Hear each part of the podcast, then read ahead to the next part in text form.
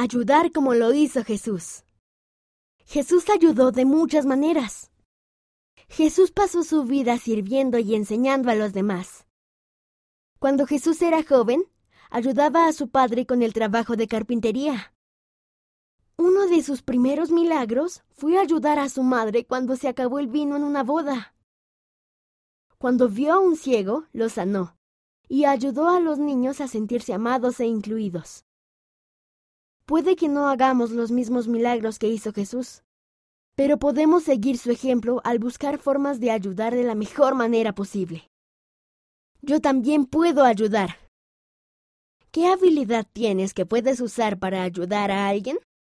Ofrece una oración y haz un plan para ayudar. Sigue tu plan. Me encanta ayudar en la cocina para crear recetas.